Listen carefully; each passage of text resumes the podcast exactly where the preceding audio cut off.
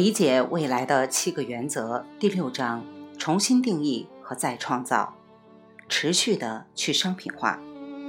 技术推进有一个不可避免的副产物，那就是商品化。有人提出了一个创新突破，并且通过这个创新突破在各自领域独一无二。但是由于技术进步的速度惊人，很快所有人都能够提供这些新特性了。当史蒂芬·斯皮尔伯格拍摄的《侏罗纪公园》于1993年上映时，那些恐龙栩栩如生，非常逼真。一年后，同样的招数用于电视广告；几年之后，家用电脑也能做出相同的效果了。2007年6月，苹果公司发布 iPhone 手机的时候，最引人注目的新功能之一就是重力感应。当用户打开手机，从水平翻转到垂直。然后再返回到水平，屏幕图像随手机横竖变动，当时简直不可思议。但是不到一年时间，所有的智能手机纷纷跟进。这两种情况发生了什么？原本独一无二，甚至是惊人的产品功能，很快成为标准配置。换句话说，亮点消失了。这就是为什么再创造是当务之急，而不是偶然为之。必须不断改造，这就是为什么好莱坞电影和苹果 iPhone 手机要生存下去，就必须持续挑战极限。你我也该如此。如果单从价格竞争看，每一种产品或服务都有可能成为一个平淡无奇、人人都具备的普通事物。更重要的是，任何产品或服务也可以反其道而行，做到独一无二，因此更具价值。二十世纪九十年代，持续改善理念风靡一时，如今不可同日而语。转型的步伐太快，我们需要的是持续的去商品化。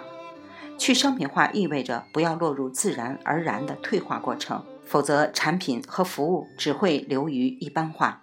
表面上似乎安全无虞，也迎合了市场上最广泛的趋势——最小公分母。事实上，商品化并不安全。东芝就学到了这个惨痛的教训。九十年代中期，东芝是笔记本电脑中最畅销的品牌。当时，笔记本电脑呈上升趋势，并将在接下来的十年推翻台式电脑，成为最流行的个人电脑类别。二零零八年，笔记本电脑销量第一次超越台式机。未来的发展完全可以预测：去物质化路径一，移动化路径三。和三大数字化油门让这种发展异常清晰，但并不是所有个人电脑行业中的人都看向未来。如果东芝公司一直保持其在笔记本电脑市场中的领先地位，其收入和盈利能力就可大幅增加。但事实并非如此。发生了什么事？一九九六年，我正好为东芝提供咨询服务。我指出，到二十一世纪初。笔记本电脑将是新台式电脑，就像智能手机以后都将是新的笔记本电脑，成为人们上网的主要工具。我建议他们在笔记本电脑中加入内置调制解调器。事实上，我的想法是，当笔记本电脑一开机，开机画面显示“欢迎来到东芝移动客户接待处”，然后提供各种在线服务，帮助移动工作者最大化利用笔记本电脑的新功能。东芝内部有些人很喜欢这个主意，但有一些人则不喜欢。正如经常在大公司发生的，总有两股力量，一股着眼于未来，一股着眼于过去。也正如经常发生的，执着于过去的总是胜出。移动用户服务的想法从来没有在东芝实现，东芝也没有投资于未来的笔记本电脑体验，而是把资源投入到全新系列的台式电脑上。毕竟，其他电脑厂商都在这样做，他们认为，既然其他人这样做，自己也应该这样做。此举大错特错。东芝以产品精巧著称。创造新的台式电脑不仅是投资西洋产品的举措，也无法发挥自己的独特优势。他们的电脑沦为和其他品牌一样毫无特点。东芝是在自毁品牌，它从领先者变成了盲从者之一。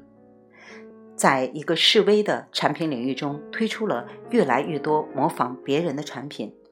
东芝原本有机会洞察未来，解决客户的问题。如果东芝预测到了移动工作者不断增加的趋势，可能早就先于苹果推出了类似 iTunes 产品，也早就重新定义了整个细分市场，使自己成为领导者。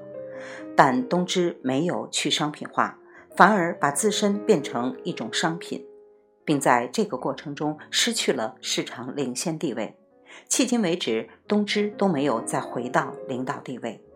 这个问题不仅针对电子产品，任何东西都可以去商品化，即使是我们认为理所当然以商品形态存在的东西。二十世纪九十年代，星巴克将咖啡去商品化，维多利亚的秘密将内衣去商品化，赫曼米勒将椅子去商品化。如今，纽约饮料品牌库乐士和许多其他企业都在去商品化，并赚取丰厚的利润。，GIG 头将电力去商品化，一杠八百 GOT GUNK 已经将垃圾清除软件去商品化了。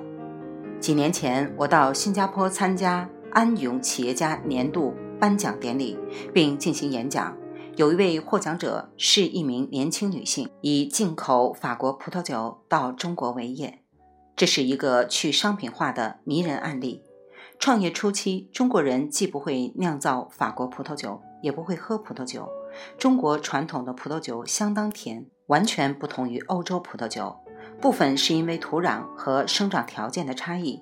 当这个企业家刚开始引进法国葡萄酒时，中国客户饮用时都要加入糖，使之可口。他不得不训练客户的味觉，例如通过品酒会等活动。他们不知道什么是好的西方葡萄酒。换句话说，他不得不彻底重新定义整个产品品类，才能在市场上竞争。现在他在中国有庞大的业务，而中国人永远不会限制他进口葡萄酒。为什么？因为西方的葡萄酒与中国的葡萄酒不产生竞争，而且它是一个完全去商品化的产物。在周围持续出现爆炸性变革的情况下，要保持领先地位，需要清晰可靠的策略。即你和你的公司要形成不断去商品化的习惯，一切都可以成为商品，任何产品或服务都可以去商品化。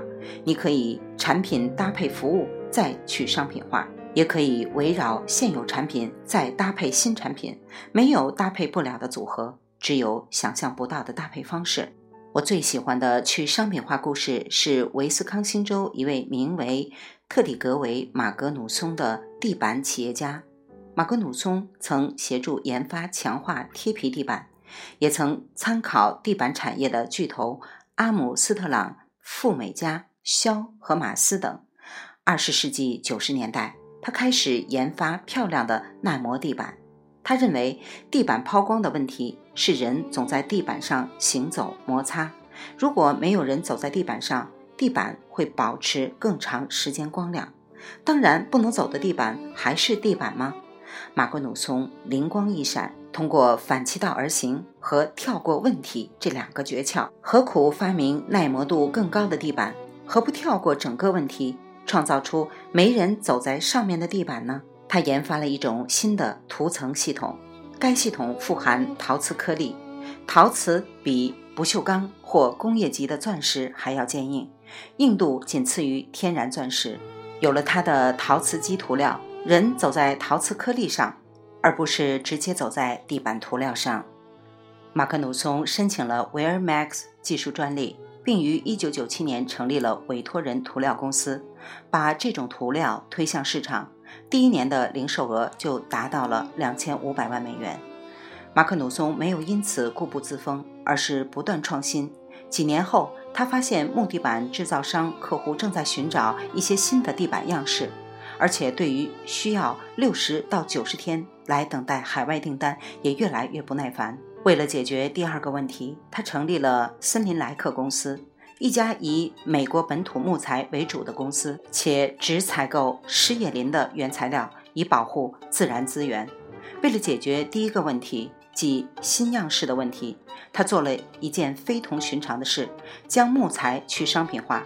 他用枫木来尝试加热木头中的糖，发现不用加任何涂料，只是发掘木材本身带有不同天然色调，就能让木材呈现新的颜色。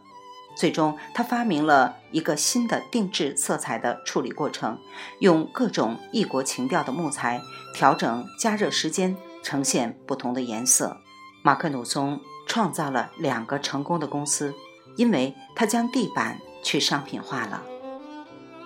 未完待续，来自清音耳语子青分享，欢迎订阅收听。